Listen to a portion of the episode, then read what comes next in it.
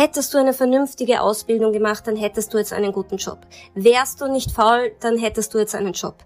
Ähm, Würdest du das Richtige kaufen, dann gäbe es auf der Welt keine Kinderarbeit mehr. Würdest du richtig konsumieren, dann hätten wir kein Problem mit der Erderwärmung. Es ist immer die gleiche Lüge, die dahinter steckt. Es geht immer darum, Verantwortung von den Verantwortlichen wegzunehmen und sie abzuschieben auf das Individuum. Ein herzliches Willkommen zur elften Folge Politik ist tot. Heute begrüße ich Veronika Born-Mehner. Sie ist Autorin dreier Bücher. 2018 erschien das Buch Arbeiterinnenklasse, Menschen in prekären Verhältnissen. Letztes Jahr Leistungsklasse, wie Frauen uns unbedankt und unerkannt durch alle Krisen tragen, und Ende August diesen Jahres wird ihr neues Buch erscheinen, zusammengeschrieben mit ihrem Mann Sebastian Bornmehner, Konzerne an die Kette, so stoppen wir die Ausbeutung von Umwelt und Menschen. Dazu ist sie Sprecherin der Bürgerinneninitiative Lieferkettengesetz in Österreich, Aktivistin, Gewerkschafter, Gewerkschafterin und gilt als Expertin für prekäre Arbeit, weibliche Arbeitswelten und atypische Beschäftigung in Österreich. Regelmäßig veröffentlicht sie Beiträge im Standard und bei Arbeit und Wirtschaft. Ja, und heute? Heute ist sie bei Politik ist tot. Ich grüße dich, Veronika. Hallo, schön, dass ich bei dir bin. Herzlichen Dank für die Einladung. Wie eben erwähnt, giltst du als Expertin für prekäre Arbeit. Was ist eigentlich prekäre Arbeit? Prekär bedeutet einfach unsicher. Das heißt, jede Form von unsicherer Arbeit. Unsicher in Bezug auf die Bezahlung, unsicher in Bezug auf die Dauer des Beschäftigungsverhältnisses, unsicher in Bezug darauf, was für Rechte gelten oder auch nicht beziehungsweise auch unsicher, was die Vertragsform angeht. Also der Klassiker, der unter prekär verstanden wird, ist zum Beispiel Leiharbeit, aber zum Beispiel auch befristete Jobs, ähm, freie Dienstverhältnisse, die gibt es in Deutschland, seid dankbar dafür zum Glück nicht, oder eben auch Werkverträge oder jede Form von Scheinselbstständigkeit. Prekär kann aber auch eine Arbeit sein, die, was den Vertrag angeht, jetzt eigentlich grundsätzlich nicht unsicher wäre, aber halt in einer Branche stattfindet, die sehr unsicher ist. Also beispielsweise in der Gastronomie, wo sehr, sehr häufig Jobs gewechselt werden müssen, weil die Arbeitsbedingungen und die Konditionen eben schlecht sind. Das bedeutet prekär. Ähm, also man könnte es auch salopp formulieren, miese Jobs sind prekäre Jobs. Wie entsteht denn sowas wie prekäre Arbeit? Du hast es gerade erwähnt, in der Gastronomie, was jetzt zum Beispiel, wo man jetzt natürlich die Corona-Krise als Beispiel nehmen könnte. Ah, wer ist verantwortlich für prekäre Arbeit genau? Ist ja wohl schwer die Schuld der Beschäftigten selber. Nein, natürlich nicht. Ähm, verantwortlich sind natürlich diejenigen, die dafür verantwortlich sind, wie der Arbeitsmarkt ausgestaltet bzw. reguliert wird, sprich die Politik. Also es ist natürlich eine bewusste politische Entscheidung, wie stabil der Arbeitsmarkt ist und wie stabil die Beschäftigungsverhältnisse sind. Und gerade in Deutschland hat es leider ähm, beginnend mit der Agenda 2010 eine tatsächliche politische Agenda gegeben zur sogenannten Flexibilisierung des Arbeitsmarktes, wobei das eher ein Euphemismus ist, weil flexibel wurde es für die Unternehmen. Ähm, flexibel in dem Sinne, dass Arbeitnehmerinnenrechte stark eingeschränkt wurden und Unternehmen halt dadurch quasi die Freiheit bekommen haben, mit ihren Beschäftigten teilweise tun und lassen zu können, was sie wollen. Das heißt, ähm, Deregulierung am Arbeitsmarkt, ähm, die Einschränkung von Arbeitnehmerinnenrechte, die steuerrechtliche Förderung von Leiharbeit oder auch Minijobs, all das war verbunden mit der Agenda 2010 und all das hat natürlich auch die Konsequenz, dass Deutschland heute ein Niedriglohnland ist und in Deutschland auch der größte Niedriglohnsektor von ganz Europa aktuell anzufinden ist.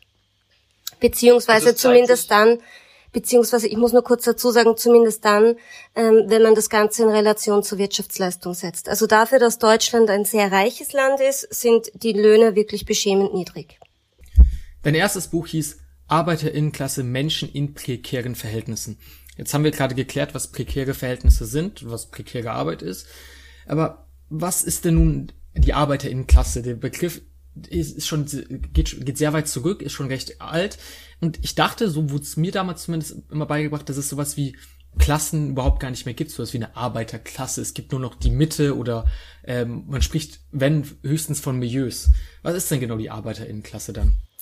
Die Arbeiterinnenklasse gibt es heute so wie früher und die ist niemals verschwunden. Ähm, es ist nur so, dass es eine breitere Mittelschicht gab, vor allem in den 80er, 90er Jahren, durch die zuvor ähm, relativ soziale Politik Das heißt aber nicht, dass deswegen Klassen verschwunden sind. Ähm, die Erzählung, dass Klassen verschwunden sind, ähm, geht natürlich einher mit einer neoliberalen Ideologie, der das sehr, sehr recht wäre, wenn es tatsächlich keine Klassen mehr gäbe. Aber Tatsache ist, es gibt heute noch genauso eine Arbeiterinnenklasse wie vor 100 Jahren. Der wesentliche Unterschied ähm, zu dem, wie die Arbeiterinnenklasse heute aussieht und zu dem, wie sie früher mal war, ist eigentlich nur der, dass sie viel, viel heterogener geworden ist. Das heißt, es gibt so dieses alte Klischeebild, diese alte Vorstellung von Arbeiterklasse, die uns verkauft wird, ähm, wonach die Arbeiterklasse nur aus männlichen Industriearbeitern bestanden hat. Das ist aber auch historisch nie, nicht korrekt. Also auch vor 100 Jahren, vor 120 Jahren waren zum einen schon viele Frauen Angehörige der Arbeiterklasse, weil arme Frauen immer schon arbeiten mussten. Also es waren ja nur die reichen, privilegierten, bürgerlichen Frauen, die quasi ein, ein Leben als Hausfrau fristen konnten. Ähm, in den ärmeren Familien war es von Anfang an immer schon normal, dass Frauen mitgearbeitet haben. Und zum anderen ist es natürlich auch so, ähm, dass nicht nur Fabriksarbeiter Teile der Arbeiterklasse waren, sondern auch kleine Gewerbetreibende, ähm, auch, auch kleine Tagelöhnerinnen beziehungsweise auch Menschen, die im Dienstleistungsbereich gearbeitet haben. Und das war damals so und das ist heute immer noch so. Heute ist es nur so, dass der Anteil der Industriearbeiter noch mal geringer ist, weil einfach Industriearbeit jetzt inzwischen ähm, nicht mehr die so weit alles bestimmende Gruppe am Arbeitsmarkt ist. Und es ist alles ein bisschen, wie soll ich sagen, ein, ein bisschen heterogener geworden. Also dadurch, dass wir als Gesellschaft quasi ähm, ähm, stark individualisiert worden sind, ähm, ist natürlich auch die soziale Vereinzelung größer geworden. Dadurch haben sich unterschiedliche Gruppenmerkmale herausgebildet und das macht vor allem die große Problematik aus, dass es inzwischen auch so ist, dass es größere habituellere Unterschiede gibt. Das bedeutet, während früher die Arbeiterklasse ein ähnliches Bildungsniveau hatte, eine ähnliche soziale Herkunft hatte, ist das heute nicht mehr der Fall. Also es gibt heute auch genügend Menschen, die einen oder mehrere akademische Abschlüsse haben, die aus gutbürgerlichen Familien kommen und trotzdem so extrem geringe Einkommen erzielen und unter so unsicheren Arbeitsbedingungen leben müssen, dass sie in Wirklichkeit auch Teil der Arbeiterklasse sind oder der Arbeiterinnenklasse sind, aber sich selbst nicht als solche verorten.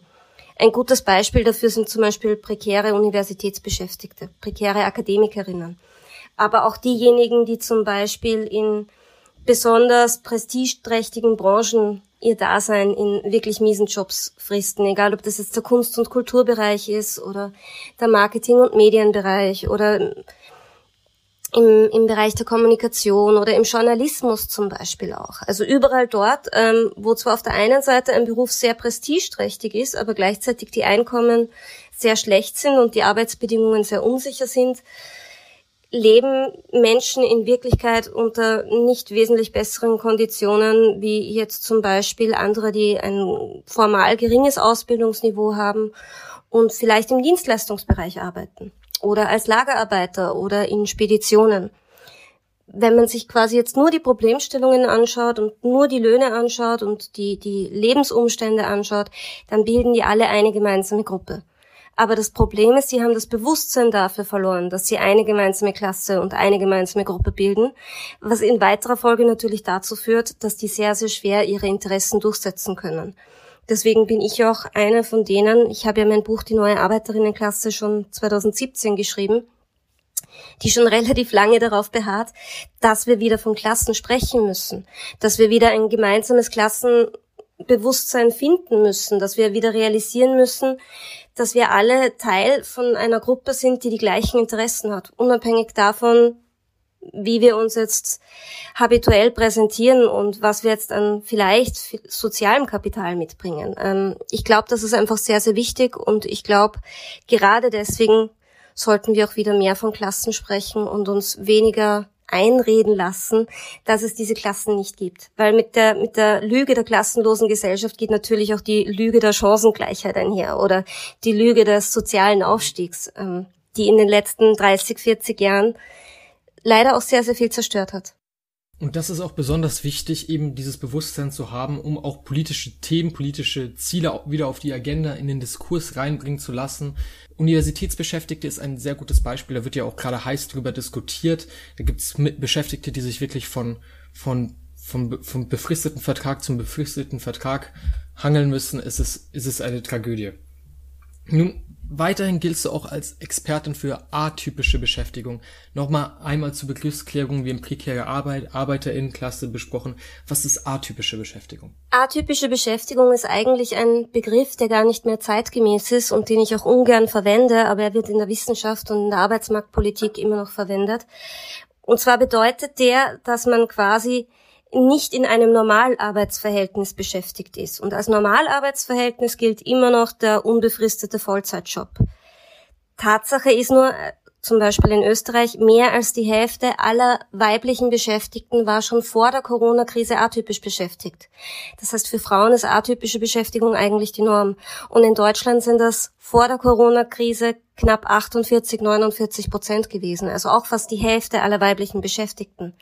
Das heißt, eine wirklich extrem große Gruppe über beide Geschlechter hinweg, ähm, ungefähr ein Drittel aller Beschäftigten, sowohl in Österreich als auch in Deutschland als auch im Rest von Europa, ist nicht mehr in einem unbefristeten Vollzeitarbeitsverhältnis beschäftigt. Und das hat e-, extrem starke Auswirkungen, weil das natürlich bedeutet, dass unser gesamtes System, unser, unser Wohlfahrtsstaat, ähm, unsere Sozialversicherung, unsere Rentensysteme, unsere Krankenversicherungssysteme, aber auch unsere Arbeitslosenversicherung. All das basiert eigentlich darauf, dass Menschen in einem Normalarbeitsverhältnis relativ stabil beschäftigt sind und relativ stabil und kontinuierlich ins System einzahlen. Und das Problem ist aber, die Realität heute schaut nicht mehr so aus. Also in der Realität, Frauen sind sowieso grundsätzlich eher atypisch als normal beschäftigt. Und ähm, auch bei Männern nimmt das stark zu und ein Drittel der Beschäftigten ist eben atypisch beschäftigt. Und atypisch beschäftigt, also eben einen Werkvertrag zu haben oder befristet oder Teilzeit oder in einem Minijob oder in einem Leiharbeitsvertrag zu arbeiten, bedeutet eben einfach, dass man wesentlich schlechter verdient. Ähm, statistisch betrachtet sind das rund 25 Prozent bei einzelnen Gruppen sogar noch mehr. Also bei einzelnen Gruppen können es sogar noch bis zu 30 Prozent sein, die man schlechter bezahlt wird, obwohl man die gleiche Arbeit macht. Ähm, und man hat natürlich auch wesentlich weniger Planungssicherheit. Und das ist wiederum auch was, was enorme gesellschaftliche Auswirkungen hat, weil es natürlich ein, ein ganz ein anderes Leben bedeutet, wenn man nicht weiß, ob man im nächsten Monat noch das gleiche Einkommen hat wie jetzt. Da geht es nicht nur darum, dass es schwieriger wird zu planen im Sinne von, ähm, kaufe ich mir jetzt ein Auto oder nehme ich mir jetzt eine Eigentumswohnung oder nehme ich mir jetzt einen Kredit auf, sondern da geht es auch um die Frage, bekomme ich jetzt ein Kind? Ähm, gerade für, für viele Frauen ist das immer mehr ein Thema, weil sie ein niedriges, un, unregelmäßiges Einkommen haben, dass sie sich die Frage stellen mit Ende 20 und nur noch mit 30, ähm, kann ich jetzt eigentlich ein Kind bekommen oder nicht? Weil eigentlich traue ich es mir nicht. Und diese Unsicherheit führt im, im weiteren Verlauf natürlich auch noch dazu, dass es mit politisch etwas mit uns macht. Also es gibt wunderbare Studien noch aus den 80er Jahren, die zum Beispiel aufzeigen, dass gerade ein Leben in Unsicherheit dazu führt, dass Menschen passiv werden. Dass also diese permanente Angst und Unsicherheit, ähm, diese, diese sich nie wirklich entspannen können, weil man nie wirklich weiß, wovon man in ein paar Monaten noch leben soll, dazu führt, dass man resigniert, dass man passiv wird, dass man nicht mehr wählen geht, dass man sich politisch nicht mehr ähm, beteiligt, dass man, dass man beginnt, sich als nicht relevanten Faktor in der Gesellschaft zu sehen und dass man sich natürlich auch verraten fühlt. Und das ist auch der Grund dafür, warum gerade diese Beschäftigten, und das haben atypisch und prekär Beschäftigte gemeinsam, also die, die Schnittmenge zwischen den beiden ist ziemlich fließend, auch nicht mehr wählen geht. Also es gibt zum Beispiel die Bertelsmann macht, glaube ich, schon seit 2017 bei den Bundestagswahlen immer auch eine Auswertung danach, nicht nur ähm, inwieweit das Einkommen einen Einfluss auf die Wahlbeteiligung hat, sondern eben auch ähm, die Sicherheit beziehungsweise die Unsicherheit, in der man lebt. Und da sieht man relativ gut, dass diese Menschen nicht mehr wählen gehen, obwohl das eigentlich die Gruppe der Menschen ist, ähm, die eine starke politische Vertretung am dringendsten brauchen würde was aber wiederum sicherlich auch viel damit zu tun hat, dass diese Gruppe von der Politik ja auch in den letzten Jahrzehnten grob vernachlässigt und kaum mehr vertreten worden ist. Jetzt frage ich mal blöd nach. Jetzt hast du eben all diese Auswirkungen erläutert, was es auch wirklich langfristig für Auswirkungen ha haben kann. Es kann sehr Demokratie schaden natürlich sein. Also die Politik wird ähm, hast du eben gesagt, Menschen gehen weniger wählen. Das hat immense Auswirkungen, auch psychologische Auswirkungen auf die einzelnen Personen.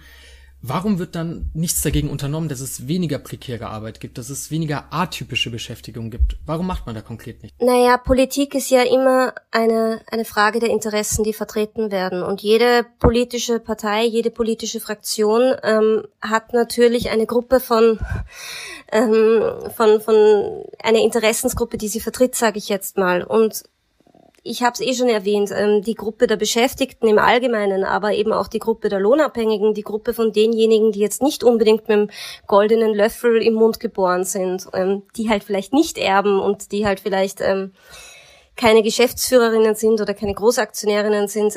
Die politische Vertretung dieser Gruppe ist sehr, sehr schwach. Und dementsprechend ist es natürlich so, dass politische Parteien inzwischen begonnen haben, vor allem die Interessen von ähm, großen Konzernen und Aktionären und Erben zu vertreten, was wiederum dazu führt, dass es für die sehr, sehr attraktiv ist, zu sagen, Beschäftigte haben keine Rechte oder kaum Rechte, weil das für die natürlich bedeutet, dass sie dadurch ihren Profit steigern können. Lohnkosten sind natürlich ein Wirtschaftsfaktor und ähm, zumindest kurzfristig betrachtet profitieren Unternehmen davon, wenn sie ihre Lohnkosten senken können. Dass sich das mittelfristig und langfristig natürlich auch auf die Kaufkraft der Bevölkerung auswirkt, das ist ein anderes Thema. Aber wenn man kurzsichtige Politik betreibt und ähm, einfach mal schnell darauf schielt, wie, wie das Ergebnis der nächsten Wahl aussieht, dann denkt man sich halt, okay, ähm, ich habe vor allem Konzerninteressen zu vertreten und da schaue ich jetzt als erstes mal, dass ich die Lohnkosten drücke. Und Lohnkosten drücke ich am besten, indem ich Beschäftigten ihre Rechte wegnehme, sprich den Arbeitsmarkt flexibilisiere, äh, wie das so schön genannt wird. Das ist der Grund dafür, warum sich das so etabliert hat und warum das leider immer noch so ist. Jetzt hast du schon Konzerne angesprochen. Ich habe es am Anfang erwähnt. Euer kommendes Buch heißt, hat den Titel Konzerne an die Kette. Worum geht es konkret in eurem Buch? Du hast eben gesagt, eben, dass Konzerne große Interessen äh, haben und Vertreter in der Politik. Und jetzt sagt ihr, die sollen an die Kette. Was ist damit gemeint? Worum geht es? Naja, was der Titel schon einfach erwähnt, ist, es geht ähm, ums Lieferkettengesetz und es geht um Lieferketten. Ähm, das wäre mal so die knappe Zusammenfassung.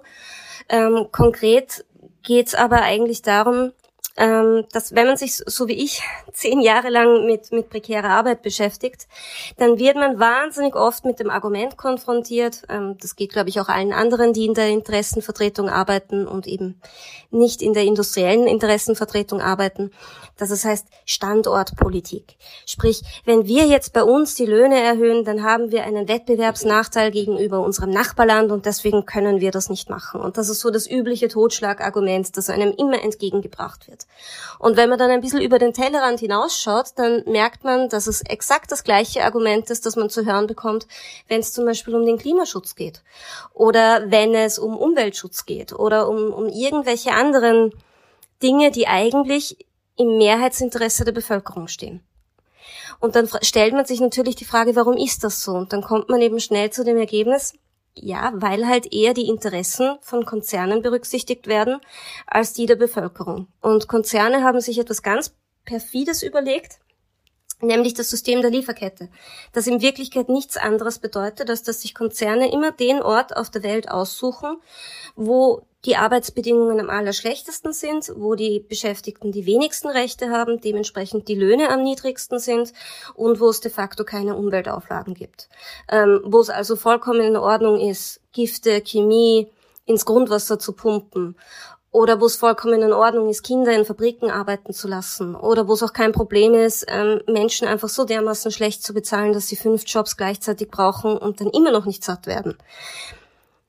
Das sind Lieferketten. Lieferketten sind nichts anderes, als das Unternehmen sagen, na gut, ähm, ich kaufe die Rohstoffe zum Beispiel in Afrika ein, ich lasse das Ganze dann produzieren in Südostasien, dann lasse ich das Ganze quer über den Globus vielleicht ähm, auf einen anderen Kontinent bringen und am Ende verkaufe ich das Ganze dann teuer im Westen und mache damit meinen Profit.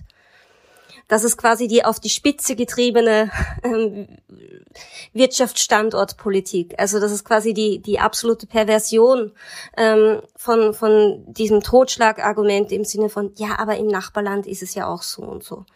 Und dementsprechend kommt man dann relativ schnell zur Erkenntnis, dass wenn man im eigenen Land was verbessern will oder wenn man in Europa was verbessern will oder wenn man einfach grundsätzlich, so wie ich persönlich jetzt zum Beispiel, den ideologischen Anspruch in sich trägt, dass man sagt, es soll allen Menschen gut gehen, unabhängig davon, wo sie leben oder ähm, welcher Klasse sie angehören oder welche formalen Kriterien sie erfüllen, ähm, weil ein Mensch es einfach verdient hat, menschenwürdig zu leben, dann kommt man nicht umhin zu sagen, okay, wir leben in einer globalisierten Wirtschaft, Dementsprechend müssen wir uns auch darum kümmern, wie die Arbeitsbedingungen oder die Löhne in Afrika sind oder was in Asien erlaubt ist und was in Europa erlaubt ist. Weil es bringt uns ja nichts, wenn wir weiter ähm, in Europa denken, wir wären unabhängig vom Rest der Welt und solange es uns gut geht, ähm, interessieren uns die anderen nicht, weil ähm, wir sind ja auch diejenigen, denen dann zum Beispiel ähm, erzählt wird, bei uns kann man die Löhne nicht erhöhen, weil in Deutschland zum Beispiel verdienen die Leute ja wesentlich schlechter. Und dann sind wir mit Deutschland nicht mehr wettbewerbsfähig. Also das ist zum Beispiel ein Argument, das wir in Österreich sehr, sehr gerne hören. Bei uns kann man die Löhne nicht erhöhen, weil in Deutschland sind die Löhne so niedrig und so weiter und so fort. Ähm, das heißt, Lieferketten sind ein extrem wichtiges Thema. Und zwar nicht nur wirtschaftspolitisch, also nicht nur, wenn es darum geht, ähm, wie sind die Löhne, was für einen Lebensstandard haben wir, was können wir uns leisten oder nicht leisten, ähm, sondern auch in, in, in Bezug darauf, wie geht's mit der Erderwärmung weiter? Ähm, wie viel Grad wird's bei uns in zehn Jahren haben? Ähm, was für Zukunftschancen haben unsere Kinder eigentlich noch? Oder eben auch, ähm, werden unsere Wälder jetzt abgeholzt oder nicht? Also wir reden viel über den Regen, Regenwald, der von Bolsonaro abgeholzt wird. Aber dass in Rumänien zum Beispiel die größten Urwaldgebiete von ganz Europa stehen und die genauso täglich abgeholzt werden, das ist viel weniger ein Thema. Aber auch da sollte man hinschauen. Das heißt, es geht bei Lief beim Lieferkettengesetz wirklich darum, mit einem einzigen Gesetz sehr, sehr viele Dinge gleichzeitig verbessern zu können, weil es im Grunde darum geht, sicherzustellen, dass sich auch Konzerne an Gesetze halten müssen, so wie alle anderen auf der Welt auch.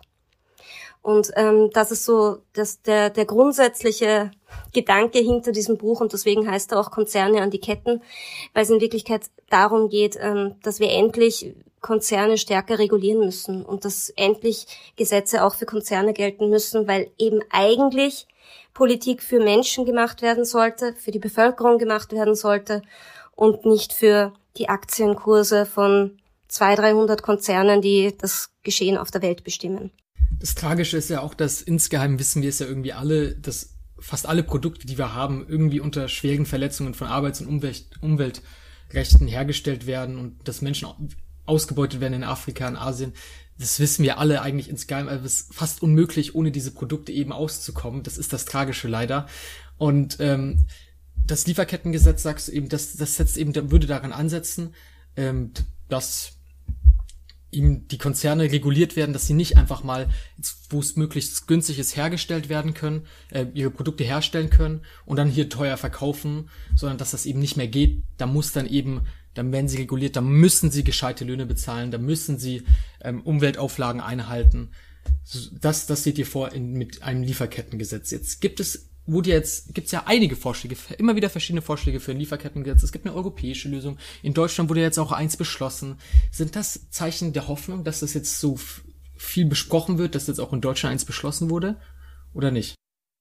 Also ich finde jedenfalls, dass es ein Zeichen der Hoffnung ist. Ähm, natürlich ist das deutsche Lieferkettengesetz ähm, relativ schwach in seiner Ausprägung und ist jetzt nicht das, was, was ich mir wünschen würde oder auch nicht das, was wir fordern. Ähm, wir gehen ja so weit, dass wir sagen, es soll wirklich einen kompletten Importstopp geben für Produkte, die zum Beispiel von Kindern erzeugt werden. Ähm, das wäre zum Beispiel für sehr, sehr viele Schokoladehersteller dann tatsächlich ein Problem. Also Montclair müsste sich dann gut überlegen, ähm, wie sie ihre Schokolade weiterhin loswerden wollen, wenn die Schokolade Schokolade in Europa nicht mehr verkauft werden darf. Ähm, also das hätte dann tatsächlich gröbere Auswirkungen, sage ich jetzt mal. Dass das in Deutschland aber überhaupt debattiert wurde und ähm, dass es überhaupt zu einem Lieferkettengesetz gekommen ist, wenn auch ein schwaches, ist für mich schon ein Zeichen der Hoffnung. Gerade auch deswegen, weil es von einer ich sage jetzt mal, großen Koalition, allzu groß ist sie ja nicht mehr, ähm, nachdem die SPD immer weiter verliert, aber einer, einer sogenannten großen Koalition aus, ähm, ausgeführt worden ist, weil sich die SPD in den letzten 15, 20 Jahren ja jetzt auch nicht unbedingt mit besonders starker sozialdemokratischer Politik gerühmt hat. Und ein Lieferkettengesetz ist ja eigentlich vom Grundgedanken her nichts anderes als internationale Solidarität. Ähm, und, und durchaus linke Politik, sage ich jetzt mal. Also alleine schon, dass, dass die SPD mit, mit sowas kommt, ähm, ist für mich schon einmal eine positive Überraschung, weil ich muss gestehen, viel mehr Positives kam von der SPD in den letzten Jahren meiner Meinung nach eigentlich nicht. Was ich jetzt noch ansprechen möchte, ist, äh, Lieferkettengesetz soll ja eben die Unternehmen zwängen, zwingen, dass sie das machen, weil es sich eben zeigt, dass Freiwilligkeit sich nicht gelohnt hat. Warum ist man überhaupt darauf gekommen, zu sagen, ja, die Unternehmen machen das alles schon freiwillig, die, die, denen ist ja auch eine bessere Welt lieber, wie kam es überhaupt zu dem Gedanken, weil schließlich ist doch die, das Ober, die oberste Maxim eines Unternehmens Profit zu schlagen. Wie kam man überhaupt auf den Gedanken, die Freiwilligkeit, die regelt das schon? Naja, das hat natürlich auch wieder ganz, ganz viel mit der Ideologie des Neoliberalismus und der freien Marktwirtschaft zu tun.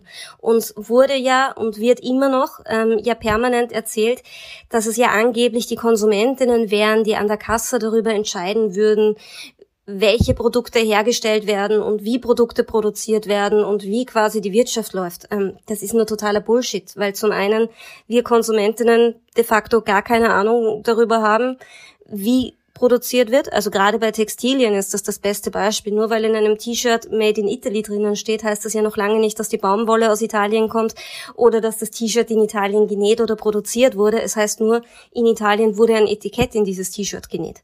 Ähm, das heißt, wir werden ja auf der einen Seite von Konzernen grundsätzlich einmal sehr, sehr stark im Unklaren darüber gelassen, wie die Produkte, die wir kaufen, überhaupt entstehen. Zum anderen ist es so, dass natürlich auch der Preis immer ein Faktor ist. Ähm, weil es natürlich auch so ist, dass gerade Produkte, die als Bio gebrandet werden oder als fair gebrandet werden oder als nachhaltig, auch gerne mal das Dreifache kosten. Und es ist natürlich nicht so, dass sich alle von uns das Gleiche leisten können.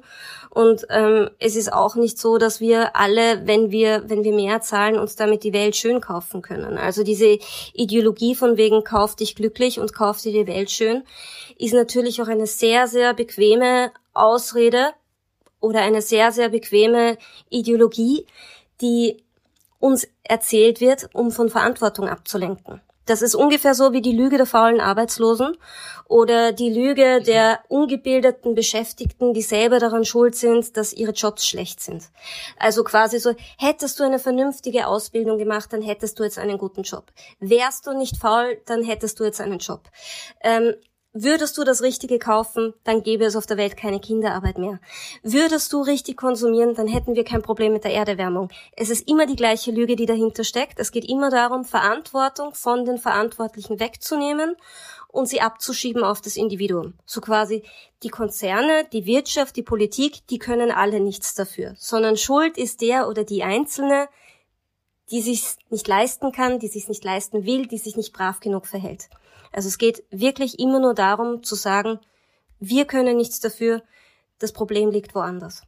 Und das ist leider, halt leider etwas, was uns seit, seit 40 Jahren permanent vorgesetzt wird, egal worum es geht. Also das ist ja, da geht es jetzt nicht nur um, um, um das Klima oder um das Einkaufen, sondern das kann man eben auf sämtliche politische Themen ähm, in der aktuellen Debatte umlegen, dass es immer heißt, das Individuum wäre schuld und das Individuum hätte selbst die Möglichkeit, irgendwas zu bestimmen. Kompletter Blödsinn. Wir können gar nichts bestimmen, ähm, wir, wir tragen für nichts die Verantwortung, sondern ähm, das sind schon andere, ähm, die diese Probleme verursachen und wir sind sicherlich nicht. Und ob wir jetzt 30 Cent mehr oder weniger für ein Schnitzel zahlen, wird auch nichts daran ändern, wie es den Beschäftigten bei Tönnies geht. Aber das war zum Beispiel auch was, was wir letztes Jahr während der Corona-Krise gemerkt haben, ja, wo, ja. wo man natürlich gesehen hat, überall dort, wo die Arbeitsbedingungen besonders prekär und besonders schlecht sind, überall dort entstehen Corona-Cluster. Und da haben es Politiker ja auch versucht dreisterweise sogar versucht zu behaupten, das Problem wäre, dass die Beschäftigten in diesen Branchen aus dem Ausland kommen und dass die quasi den Virus aus dem Ausland mitnehmen, anstatt dass sie einfach zugegeben hätten zu sagen, okay, wenn die nicht mal eine vernünftige Krankenversicherung haben, wenn sich die keine Corona-Tests leisten können, wenn es in ihren Fabriken, wo sie arbeiten, in diesen Schlachthäusern keine vernünftigen Hygienestandards gibt, natürlich verbreitet sich der Virus dann schneller. Aber anstatt zu sagen, Tönnies ist schuld, hat man gesagt, okay, ähm, die Fleischarbeiter sind schuld. Also es, es wird immer wieder versucht, egal bei welchem Thema, und es geht immer ums Gleiche, nämlich Verantwortung abzuschieben. Ganz genau, bei Tönnies hat man es eben letztes Jahr gesehen, also auch mit wie viel Verachtung ein Mensch anderen Menschenleben begegnen kann. Anstatt Tönnies dafür die Schuld zu geben, dass er kein gescheites, ist ja sein Unternehmen, dass da kein gescheites Hygienekonzept herrschte, dann wurde lieber den Arbeitern, den ArbeiterInnen und den Arbeitern die Schuld gegeben, dass die ja ähm, aus dem Ausland kommen würden und die sich nicht an die Abstände gehalten haben und so Zeug. Es ist wirklich ein Trauerspiel und auch ganz besonders, es heißt dann immer in solchen Fällen eben, ja, wenn du nicht willst, dass es so ist, das kommt dann immer gerne aus der liberalen Ecke, ja, dann kauf doch kein Fleisch mehr von Tönnies und so Zeug.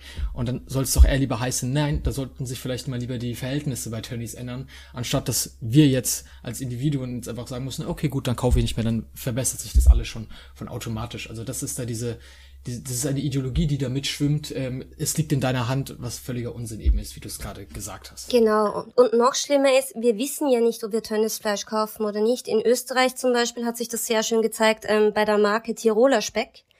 Der heißt Tiroler Speck. Ähm, auf der Verpackung ist eine rot-weiß-rote Flagge drauf und es wird mit einer Tiroler Alm auf dem, auf dem Etikett beworben und betitelt. Ähm, und dann hat sich herausgestellt, wo kommt, wo kommt Tiroler Speck her? Na, von Tönnis. Und wo kommt das Fleisch von Tönnis her? Nicht unbedingt aus Deutschland, sondern eben wieder aus Dänemark oder weiß nicht woher.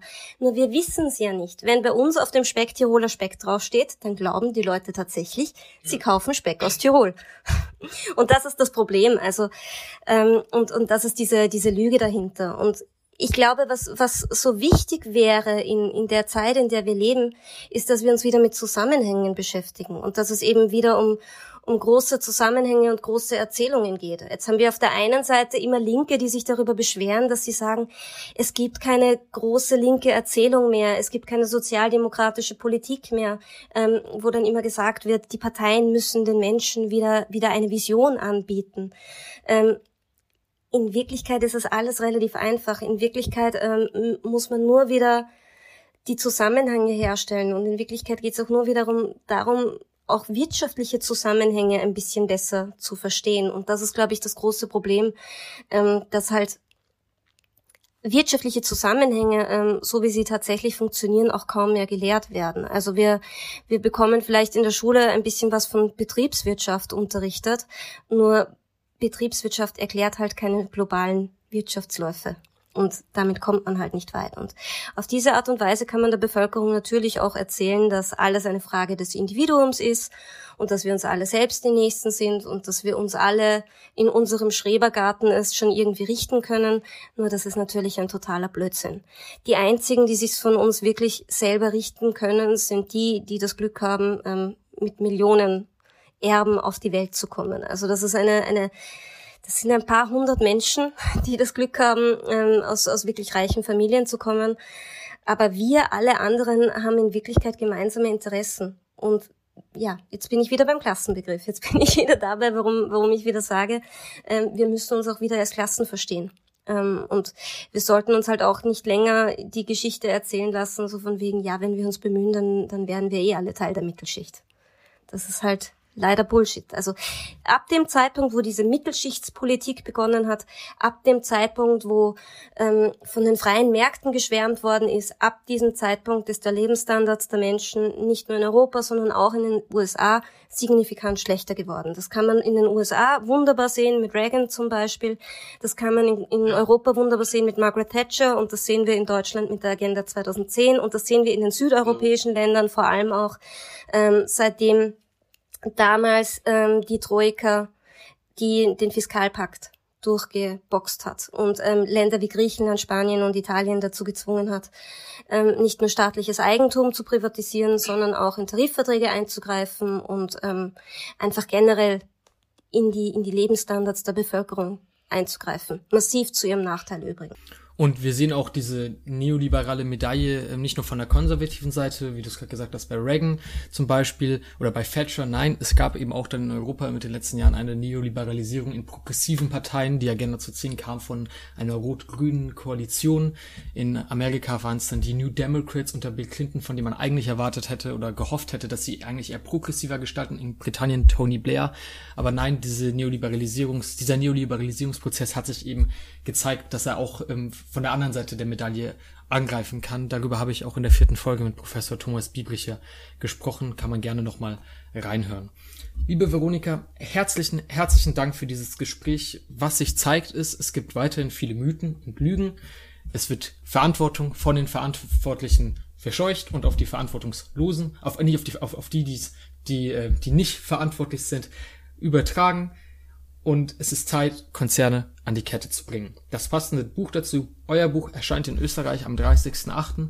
und ist auch jetzt schon vorbestellbar. Konzerne an die Kette, so stoppen wir die Ausbeutung von Umwelt und Menschen.